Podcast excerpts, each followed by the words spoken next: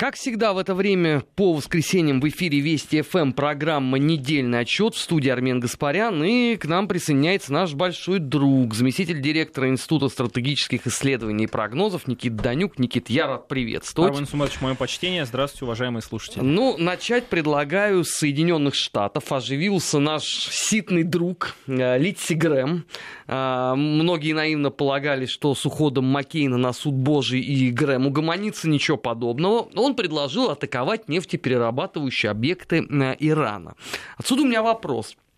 Господин Грэм действительно искренне полагает, что Иран э, это будет такая же история, как с Ираком?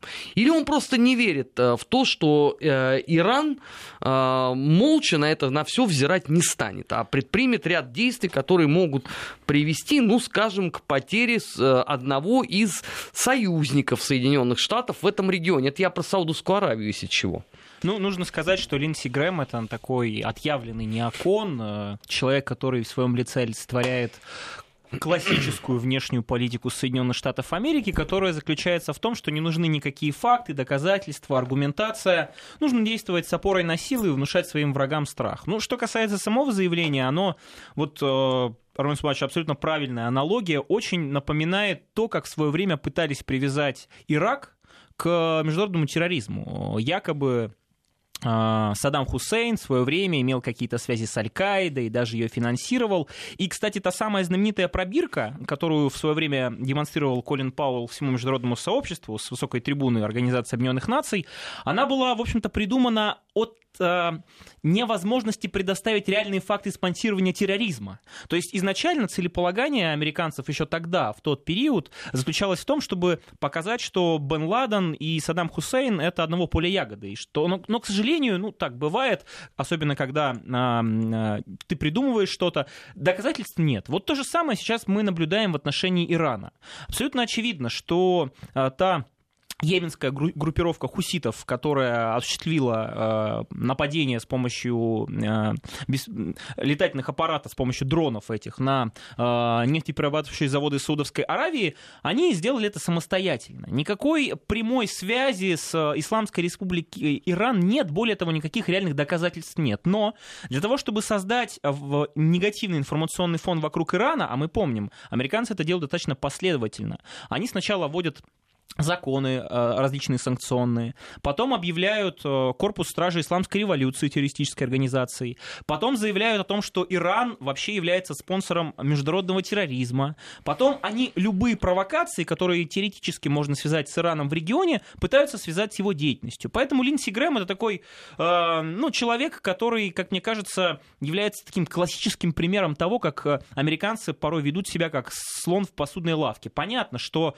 э, никакой военной операции вот на фоне э, того, что мы видели в Судовской Аравии в отношении Ирана сейчас не будет. И действительно, Иран это далеко не Ирак, это очень мощное государство. Однако очевидно, что Иран стал новой главной целью внешней политики США. Они действительно очень сильно настроены на том, чтобы не провести военную операцию, потому что в нынешних условиях а, состояние американской армии и американской экономики и положение в международных отношениях, сделать у них это не получится. Однако они очень заинтересованы в том, чтобы произвести там демонтаж политического режима. А для этого необходимо, чтобы та финансово-экономическая удавка, на которую, которую накинули на Иран вот совсем недавно, после того, как Америка демонстративно отказалась от своих же собственных обязательств, которые были завизированы на уровне Совета Безопасности ООН, я имею в виду э, выход из сделки, а, они будут пытаться все сильнее и сильнее душить Иран финансово-экономическими санкциями. Ведь э, тема с э,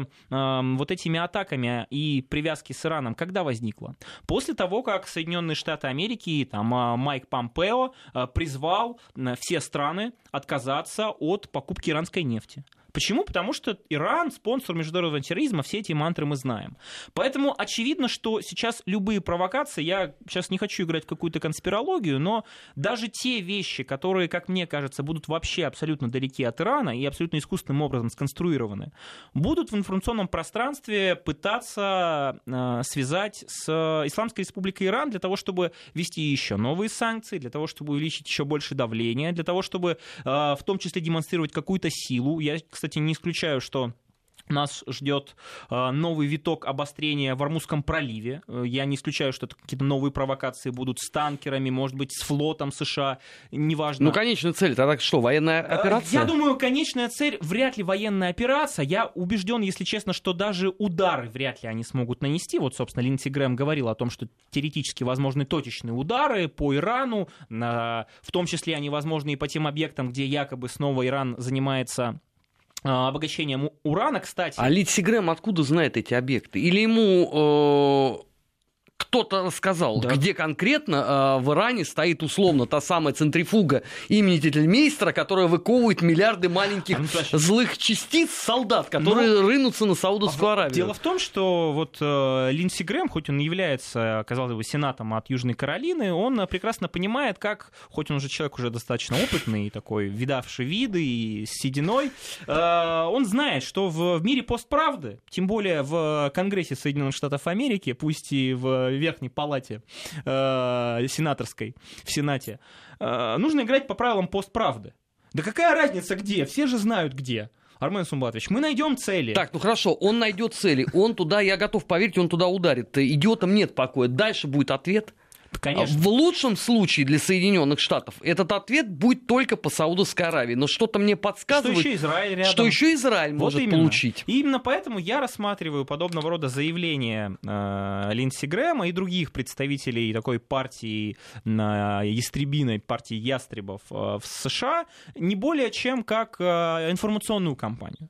Они понимают, что в нынешних условиях э, реальная военная операция, либо прямая агрессия военная в отношении Ирана, Ирана, это э, не просто эскалация конфликта и вывод его на новый уровень. Это не просто попытка, не попытка, а, в общем-то, шаг, который подставляет прямых союзников США в регионе, с которыми вот только-только э, нормализовались отношения. Потому что я хочу напомнить уважаемым слушателям, что э, предшественник Трампа, Барак Обама, несмотря на все свои великие достижения, как мы знаем, с точки зрения влияния на Ближнем Востоке, его внешней политики вообще провалился, потому что пух и прах разругался и с Саудовской Аравией в свое время, и с Израилем. Так вот, этот шаг, он подставит эти страны. Ну а самое главное, э, Иран, как мы знаем, э, во-первых, обладает системами э, противовоздушной обороны, это раз. Во-вторых, Иран обладает очень мощной агентурой в, не только в регионе, я не побоюсь этого слова, но и по всему миру. Как он может ответить, ну, опять же, тут э, не хочу вдаваться в какую-то конспирологию, в какие-то прогнозы негативные, но удар будет очень жесткий. Ну а самое главное, как я уже говорил, есть Армузский пролив. Вот условно это 30 километров э, э, в самом узком месте. Причем только 6 километров в этом месте являются судоходными. Мы понимаем, что даже с нынешней мощностью военно-морского флота Ирана, который, кстати, каждый год отрабатывает вот эту тактику так называемого роения, когда с помощью маломоторных судов, там катеров и так далее, они атакуют крупные, в том числе военно-морские судна и так далее. Они репетируют это. Ну, естественно, было бы странно, если бы они это не делали, Конечно. когда тебе каждый год грозят. Конечно. Поэтому Америке, на самом деле, себе дороже даже какой-то удар точечный наносить, потому что, во-первых, вряд ли получит достичь своей цели, своих целей, а во-вторых, мне так кажется, что подобного рода заявления — это вот такая инерция.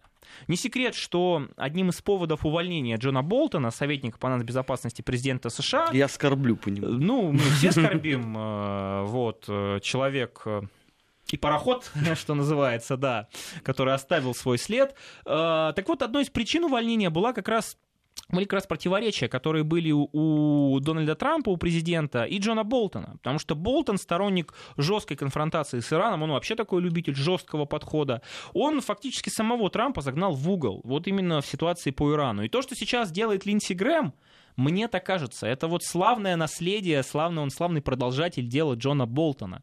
Он прекрасно понимает, что в нынешних условиях э, раскручивать тему с Ираном, ну, на самом деле, Америке себе дороже. Но нет, он это делает. Из-за каких целей? Ну, тут, мне честно сказать, сложно достаточно. С другой стороны, как я уже говорил, основная стратегия Соединенных Штатов Америки заключается не в нанесении удара, не в прямой военной агрессии. Это финансово-экономическое удушение. И тут к сожалению, я вынужден констатировать, у американцев получается. Почему? Потому что если посмотреть то, как потеряла а, а, экономика Ирана, она действительно потеряла с момента введения санкций. Если раньше, после сделки, которая была заключена еще при администрации Барака Обамы, Иран рос на 5-6% в год в условиях э, мирового экономического спада и, и такой не очень а, благоприятной конъюнктуры экономической, Иран показывал отличные цифры. Сейчас он падает на 5-6%. Более того, на более чем на 60% девальвирован был иранский реал. Сейчас Иран по уровню э, добычи откатился на там, 2011 на, по уровню продажи своей нефти, и, собственно, и, кстати, и добычи, да, откатился на уровень 11-12 годов. Да, но альтернативу какую э, предлагают? Опять принести демократию на стволах? А, То есть сделать Сирию номер два, да? В, нет, да, я Тогда боюсь, лучше пусть Сирию. будет экономика в таком я состоянии. Я боюсь, что даже не Сирию, а, наверное, это будет Ливия, а может быть даже и Ирак. То есть, да, потому что э, Иран — это вообще страна, которая, во-первых, обладает очень мощным по производственным потенциалам. Вот есть что пилить, в общем. Есть что пилить. И самое главное, Иран — это огромные запасы углеводородов. Это Южный Парс, это газовые запасы. Напомню, Иран, с точки зрения разведанных запасов, э, например, природного газа, несмотря на то, что Иран является одним из главных поставщиков нефти, э, сырья, да, э, на мировой рынок, на самом деле он в первую очередь богат природным газом. Именно после России он стоит на втором месте. И ну, мы просто прекрасно понимаем, кто туда придет. И если говорить, ну уж совсем, я не скажу цинично, но в контексте наших национальных интересов, ни в коем случае нельзя допустить, чтобы хоть кто-то попытался даже теоретически дестабилизировать общественно-политическую ситуацию в Иране, чтобы там вот этот слом режима произошел. Потому что в том числе эта нестабильность не просто на наших границах, потом это... Ну там 200 сколько-то, 260, по-моему, километров э, до Махачкалы. Да, да. То есть не очень далеко. Ну, это, это и до, Махачкалы, это граница с Азербайджаном. Э, мы понимаем, что Иран это и Пакистан, это и Афганистан, это и Турция. То есть это очень важный, важное геополитическое пространство, которое... Да, в Пакистане своих Бармалеев, кстати, хватает. А дело, Еще если, ядерное оружие Если имеется. подожгут в Иране, вот в этой стране, то, я думаю, мало не покажется абсолютно всем. Поэтому, э, кстати, именно поэтому вот совсем недавно э, там встречались наш глава Министерства Министерства энергетики Новак и его коллега из э, Ирана, они в том числе э, там, по телефону э, разговаривали и договорились о том, что будут продолжать инвестиционное сотрудничество, торгово-экономическое сотрудничество, в том числе включая энергетическую, в первую очередь, конечно, сферу, потому что Иран крайне заинтересован в наших технологиях, Иран крайне заинтересован в нашей компании, в нашем сопровождении, потому что в нынешних условиях ну, Иран действительно очень сильно потерял. Почему потерял? Потому что даже несмотря на позиции Европы, которая, как мы помним, схватилась за голову, за голову и говорила американцам, что же вы делаете, мы с таким трудом заключили вот эту э, всеобъемлющую сделку, а вы выходите, мы все равно продолжим э, торговать с Ираном, он наш партнер, нам это выгодно. Он пообещал Ирану создать специальный механизм под названием Instex, в рамках которого можно будет обходить американские санкции. То есть продолжать вот эту операционную э, финансово-экономическую деятельность, не попадая под карательные ограничительные меры э, значит, Министерство финансов Соединенных Штатов Америки. Но забуксовала на самом деле эта система. И Иран, как э, уважающая себя страна, говорит, слушайте, если американцы в одностороннем порядке выходят, требуют... Кстати, тут тоже вот очень интересно. Если посмотреть на претензии, которые выдвигаются Ирану со стороны Вашингтона... Ну, последнее нет... это 100 нападений на Саудовскую Аравию. А там перечня нет конкретного. То есть нет никакого документа даже элементарного. Ну почему? Помпео сказал, беспрецедентная атака на энергоносители. Так в том-то и дело. Вот у э, стратегии стратегия США заключается в том, что они выдвигают эти претензии, но они не оформлены никак. Сначала это атаки, потом это поддержка хуситов, потом вы должны прекратить связи с Хизбаллой, потом, может, вообще лишиться государственного суверенитета, и только тогда, может быть, мы подумаем, санкции эти снимем. Иран в этих условиях говорит европейцам, в первую очередь, товарищи, если у нас инстекс не работает, а почему мы должны снова отказаться от своей ядерной программы? Э, экономика наша падает, извините, нефть нам продавать нельзя. Вот на минуточку Франция, она до недавнего времени была одним из главных импортеров иранской нефти.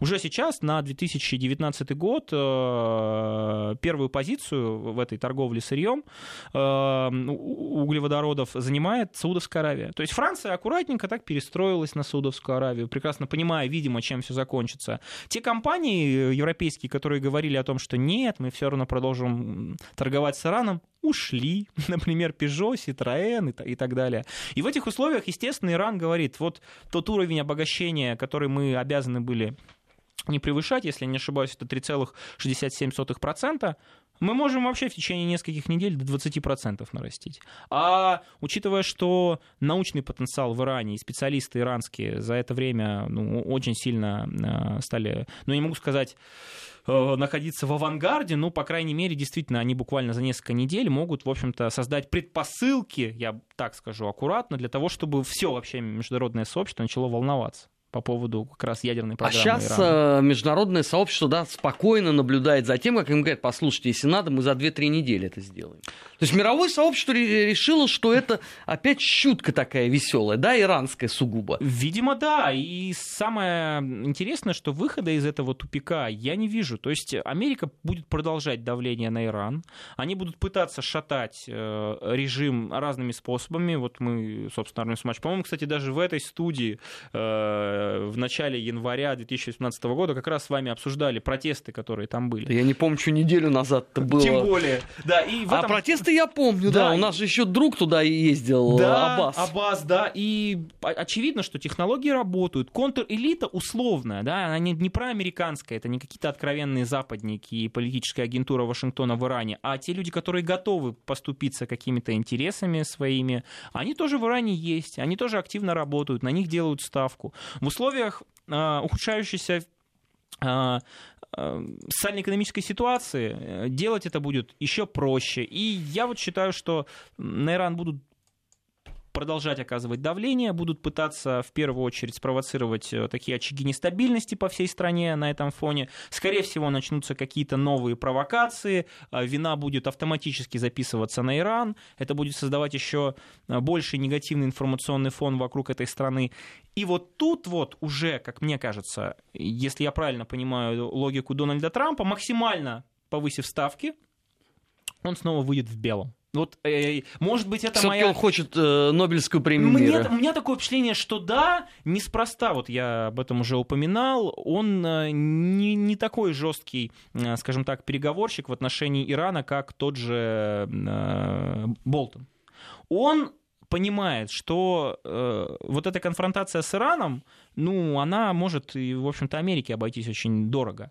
А Трамп, как такой, вот несмотря на то, что он прожженный такой коммерсант, да, действует он исключительно в рамках, в том числе, ну, какой-то диалектики, что ли. Там, где многие видят противоречия, неразрешимый кризис, он видит возможности, причем в первую очередь возможности для себя.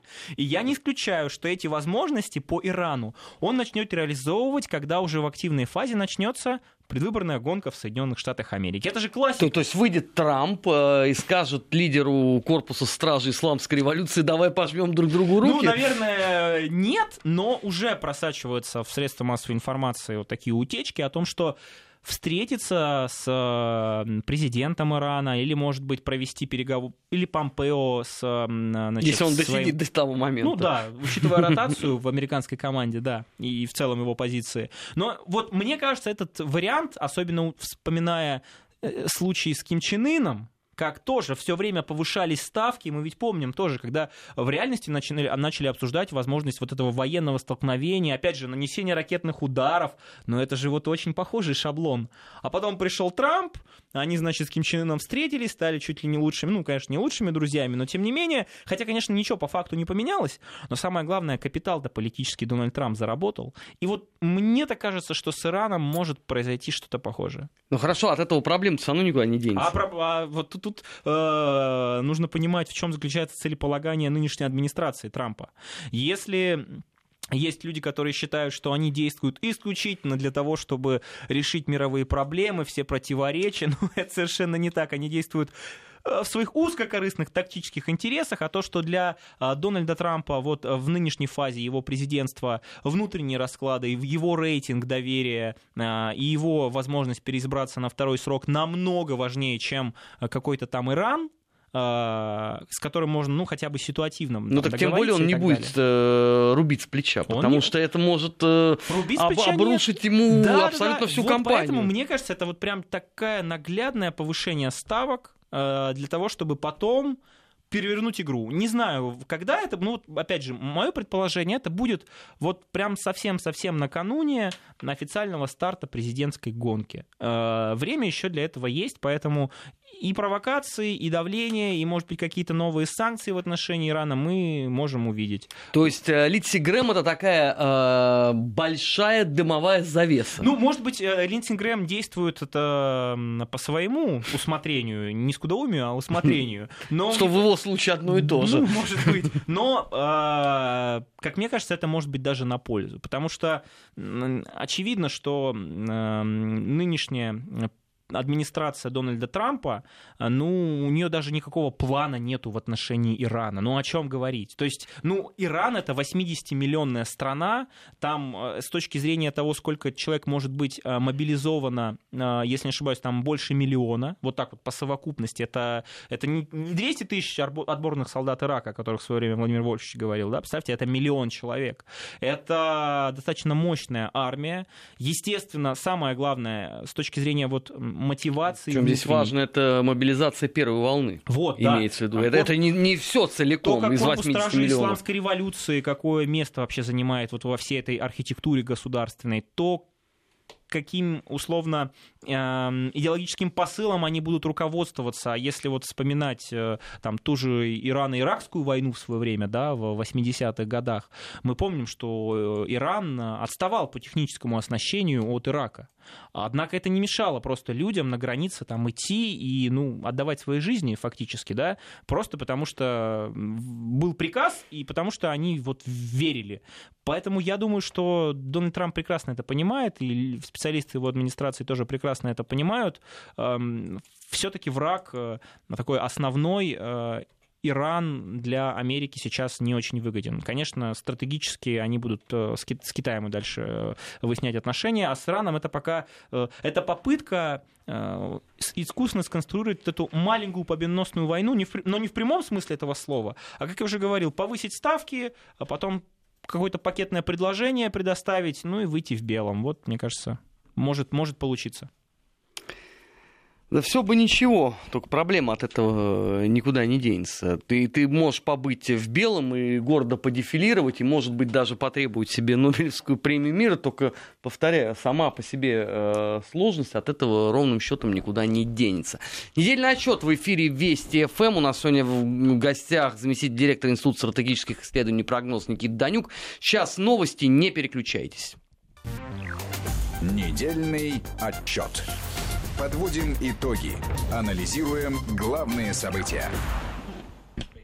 16 часов 35 минут э, в российской столице. Э, в эфире программа «Недельный отчет». Армен Гаспарян. И у нас сегодня в гостях заместитель директора Института стратегических исследований и прогнозов Никита Данюк. Мы в перерыве даже обменялись мнениями по поводу футбола, но это отдельная вообще наша вечная боль. Никит, предлагаю поговорить о Гонконге. Там сегодня опять прекрасно. Значит, э, один из радикалов кинул в грузовик с полицейскими бутылку зажигательной смесью, которая угодила на крышу и воспламенилась. Ну, пламя удалось быстро потушить.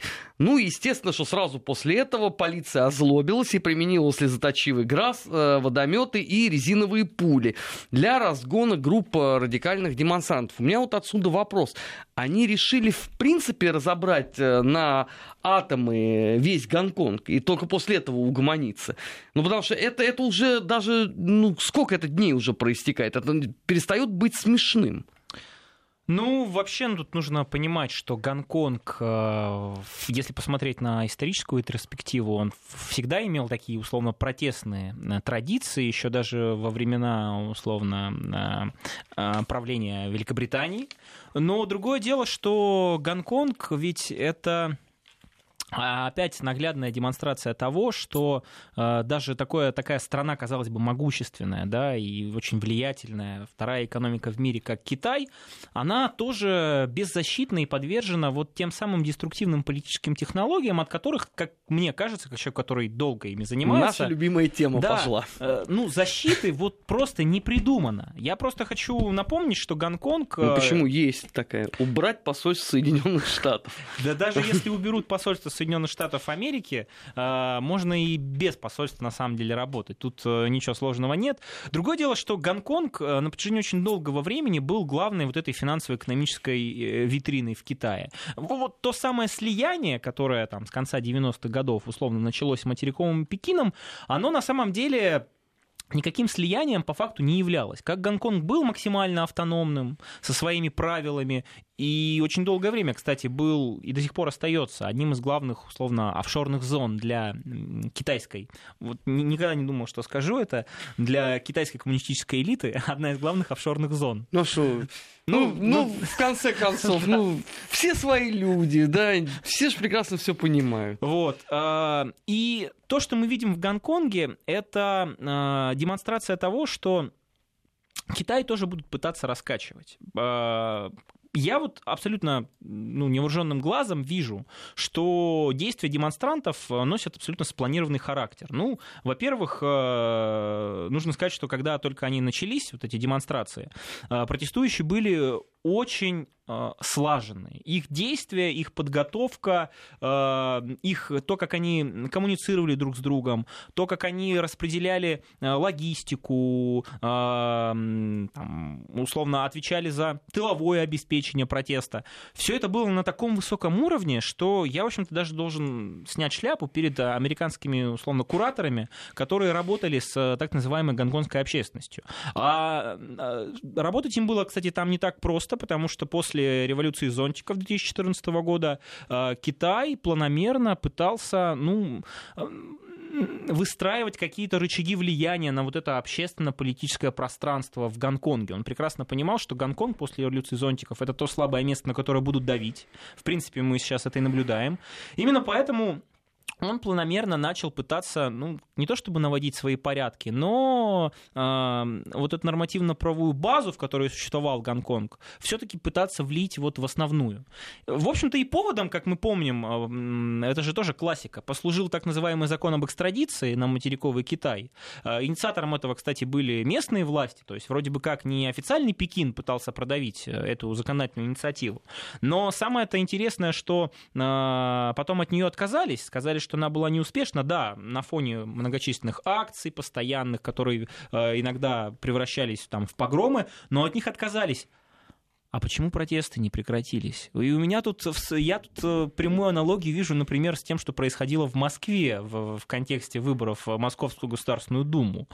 Э, то есть мы видим, что... Ну вот тут, кстати, пришла молния. Мирные протестовальщики теперь бросают коктейль Молотова уже в полицию. Ну, классика же, вот классика. То есть э, требовали, значит, отмены этого закона. Э, закон в итоге отозвали. А почему-то протесты не, перес... собственно, не прекращаются. Ну вы же добились своих каких-то политических целей, подождите, или не добились. И это говорит о том, что... Так, может быть, цели были другие, вот именно. Не, не те, которые озвучились. Это вот а, параллель-то, о которой ты говоришь а, с Москвой, мне особенно а, понравилось. Значит, сначала агитируйте, давайте за оппозиционных кандидатов, да, да, да, заканчиваются да, да. выборы, и один из победителей от оппозиции говорит, да вообще надо разогнать э, Мосгордуму. Тогда у меня вопрос, э, родимая, а ты зачем туда избиралась? Да Потому что это повод, это всего лишь повод. Это та самая э, вот эта конфликтная мобилизация, которая нужна в условиях, э, в том числе будущей будущих попыток дестабилизировать общественно-политическую ситуацию. А, почему это делается? Потому что, когда ведется работа на протяжении нескольких лет, когда работают с активистами, когда их обучают, я вот напомню по поводу слаженности, да, ну не может просто так выйти там студенчество на улице и а, быть в специальной одежде, подготовленной для вот, вот тех самых уличных столкновений, знать э, жесты коммуникации, то есть общаться друг с другом, э, иметь технологическое обеспечение разного рода, в, например, в Проблема мессенджеров, она, кстати, вот как раз в свое время, в 2014 году, во времена революции зонтиков, так называемой, всплыла, когда через фаерчат они обменивались, и, соответственно, а, силовой блок и люди, которые были ответственны за безопасность в Гонконге, они не могли, собственно, понять, как, как коммуницируют друг с другом вот, вот эти разрозненные протестные, условно, группы. Они это делали. Но Иран 2018 года показал, что это можно локализовать. Можно. Но Берем... и, и а, тогда у нас есть еще свежий пример, то, что творилось в Москве этим летом. Но у нас был, вот я это называю около мода или около попса, потому что когда вот мы вели вот эти стримы с московских улиц, и основном меня особенно радовали вот эти вот 14, 15, 16-летние подростки, в абсолютно новой коллекции Stone Island. Вот, ну, Никит, ты как да, знаток я... понимаешь, да, о чем идет речь? Ну, модники настоящие по моде, То есть они, они пошли на революцию вот в этих курточках от 80 тысяч рублей. И я сразу понимаю, что это вот действительно подлинный абсолютно такой протест. Да, и понятно, что вот эти сконструированные э, искусственно э, протестные группы, а, опять же, социально-экономические какие-то требования, они есть вообще в любой стране. В любой стране не решено множество социально-экономических вопросов важных. В этом плане, кстати, Гонконг не исключение, несмотря на то, что он долгое время был отдельно, был такой витриной условного государственного капитализма в Китае. А, сейчас, если посмотреть на темпы экономического роста, он даже начал уступать место многим другим мегаполисам Китая Китая. Если раньше Гонконг был инвестором в материковый Китай и получал оттуда деньги, получал оттуда маржу, то теперь э, материковый Китай э, пытается, с одной стороны, использовать Гонконг как офшорную зону, а с другой стороны, пытается вкладывать деньги в Гонконг, потому что сейчас, как я уже говорил, э, темпы роста в некоторых провинциях э, там, материкового Китая они даже выше, чем в Гонконге. Естественно, это сказывается, это накладывается на э, идентичность гонконгцев. Вот я не помню точно цифру, ну, по-моему, около 70% гонконцев, они вообще не, себя не отождествляют с Китаем. То есть они не гордятся достижениями Китая, чувствуя вот эту свою самостийность, принадлежность к совершенно другой какой-то группе, да, социальной, этнической, там, неважно. И это же очень податливая такая среда для того, чтобы формировать вот эти протестные, недовольные группы. Но учитывая, что еще многие, э, кстати, и китайские там, представители крупного капитала да, в коммунистической коммунистическом Китае, ну, действительно, бывает, заинтересованы в том, чтобы Гонконг остался такой же вот, э, условно, бездонной бочкой, куда можно выводить капиталы, а, а Китай сейчас хочет, чтобы деньги оставались в стране, и в том числе поэтому хочет, чтобы Гонконг э, перестал быть вот такой, условно, витриной для отмывания денег, того, чтобы они уходили куда-то или растворялись за рубежом. И в этих условиях мы видим, что Китай э, планомерно, он пытается навести порядок. Вот э, та самая система там, социального кредита, э, когда у человека есть определенный, определенное количество очков, там, баллов, и за каждое какой-то проступок он теряет там, свой определенный рейтинг. Это же в том числе есть и в Гонконге. Почему, кстати, протестующие любят в Гонконге валить вышки? Потому что на них камеры. Потому что в Китае очень активно внедряют вот эти технологии, нейросети, с помощью которых наиболее активных представителей протеста можно быстренько определить. Так эти вышки сейчас повсюду, это же не только в Китае. Нет, ну я не просто... только в Гонконге. Я просто к тому, что Китай хочет навести порядок, Гонконг этого, как я уже говорил, по многим причинам не хочет, плюс это какие-то естественные э, причины для недовольства.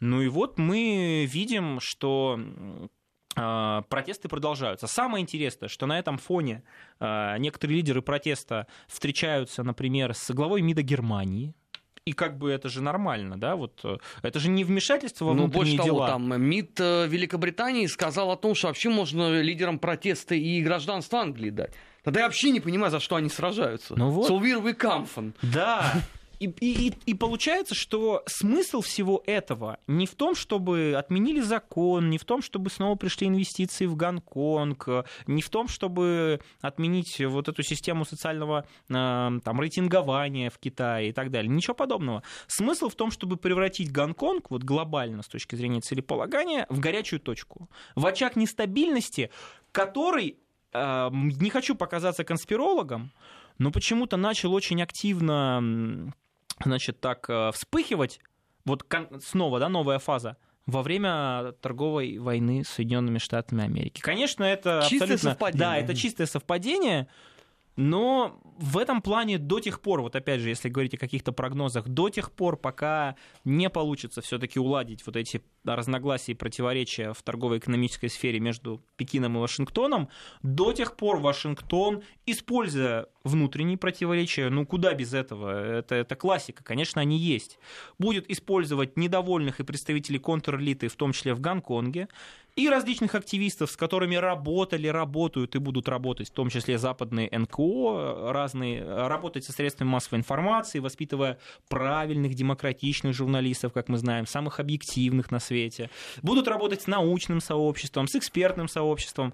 И в этих условиях Гонконг, э, ну, как мне кажется, сможет стать снова какой-то спокойной, тихой гаванью, только если одна из двух э, этих сторон противобойствующих, либо Пекин, либо Вашингтон, добьется своих, своей цели.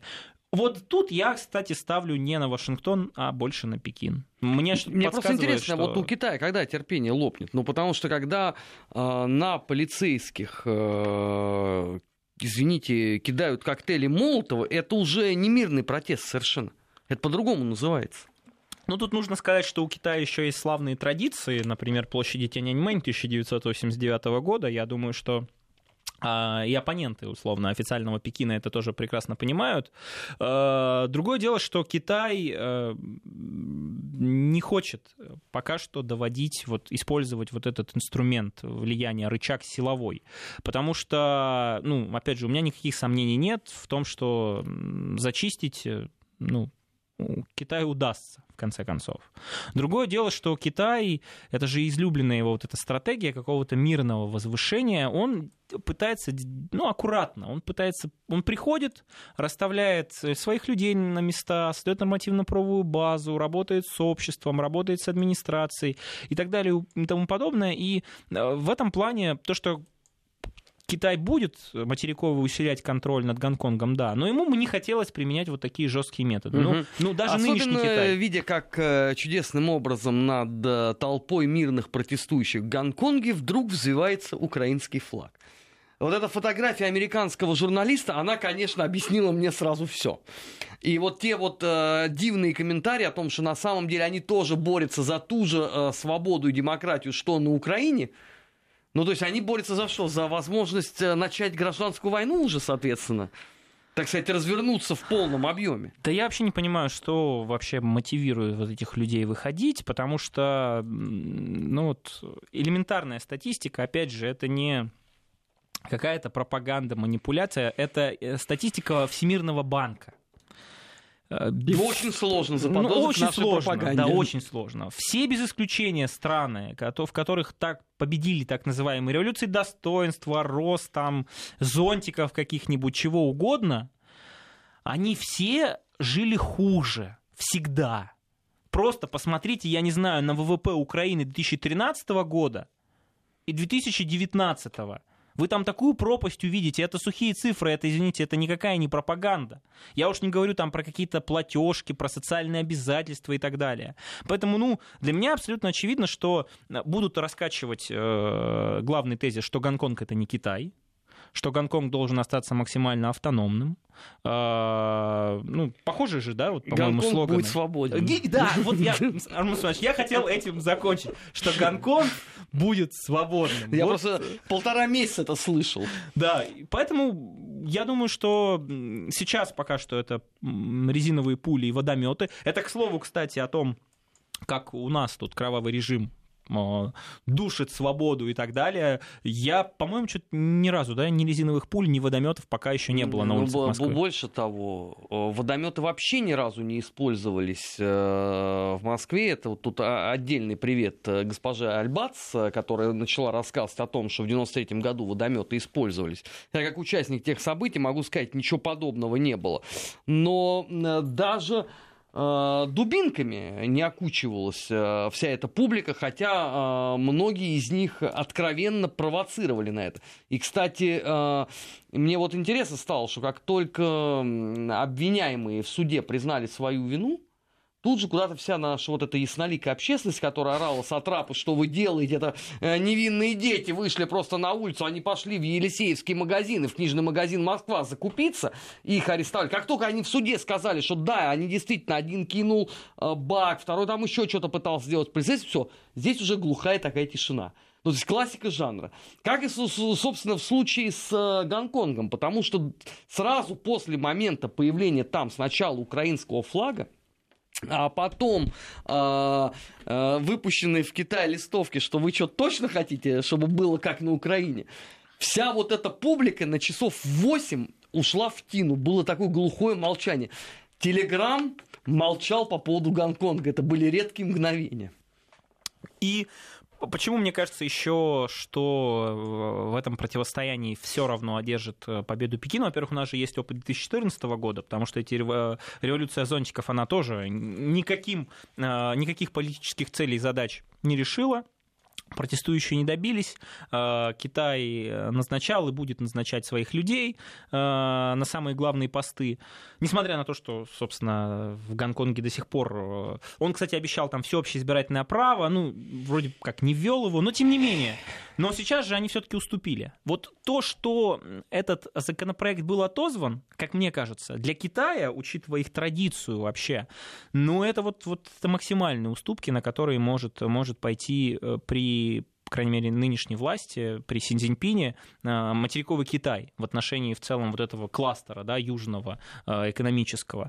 Поэтому я уверен, что как бы средства массовой информации там, на Западе и не выставляли это как очередную там, борьбу за демократию, за гражданские права и свободы, они в первую очередь и заинтересованы в том, чтобы э, подливать периодически масло в огонь чтобы, в этот протест. Ну и раскачивать все равно будут. А, дальше. раскачивать будут, ну, как я уже говорил, мне кажется, кажется, э, Пекин э, рано или поздно по-настоящему закрутит гайки.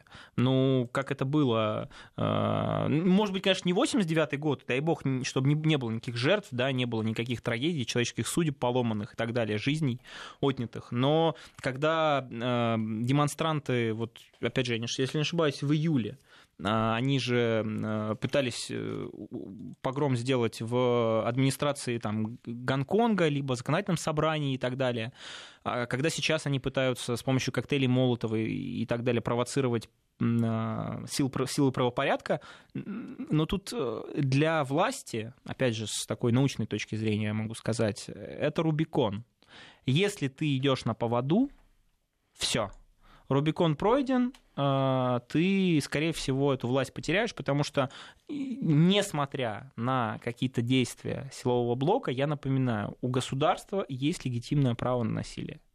И когда нарушается закон, когда таким образом пытаются дестабилизировать общественно-политическую ситуацию, не надо кричать про какую-то гражданские права и демократию и свободу. Надо вспомнить про закон. Ну, Никита, это невозможно. В Китае, я думаю, про закон рано или поздно вспомнят, если уж э, действительно его будут пытаться попирать таким Чтобы образом. наши закавыченные партнеры не говорили ничего про демократию и права человека? Да я вот э, сколько вот этим всем интересуюсь, нет ни одного дня, чтобы вот эта фраза не прозвучала. Она является э, основополагающей э, во всей этой конструкции. Ну и, наверное, последнее, э, потому что у нас остается там чуть больше минуты на это на все. История Сноудена. Вот, казалось бы, вот борец за свободу. А, что могу сказать? В целом ситуация со Сноуденом, мне кажется, достаточно, ну, такой бы, как бы это назвать, противоречивый, наверное. Эм, изначально, если вспомнить историю того, как он оказался на территории нашей страны, по-моему, же он все-таки не хотел, то есть, грубо говоря, это была вынужденная ситуация. Да. Он, он, кстати, он, по-моему, же из Гонконга как раз и пытался вылететь и так далее. Э, его там, желание покинуть э, Россию эм, я не знаю конкретно, вот только у меня есть догадки, чем оно может быть э, продиктовано. Э, многие могут начать говорить о том, что есть, может быть, какие-то вот эти кулуарные договоренности между там штатами и еще чем-то, и пытаются это выставить. Как но бы. это опять конспирология. Ну, да, да, но это сугубо конспирология. Э, мне так кажется, что Сноуден понимает сам, что делает, и э, в любом случае должен быть благодарен, и мне кажется, он и благодарен нашей стране, что ну, он не в тюрьмах Гуантанамо секретных, там, по типу Гуантанамо сидит, сидел все это время, а получил здесь убежище, по какое-никакое там профессиональное э, какое-то поприще, потому что он же на что-то должен был существовать, защиту и так далее. Поэтому, ну, если он и хочет э, получить там убежище во Франции, еще где-то, где, дай бог, Будем будет наблюдать. Недельный да. отчет на этом все. Э, ждите выпуска новостей. Недельный отчет. Подводим итоги. Анализируем главные события.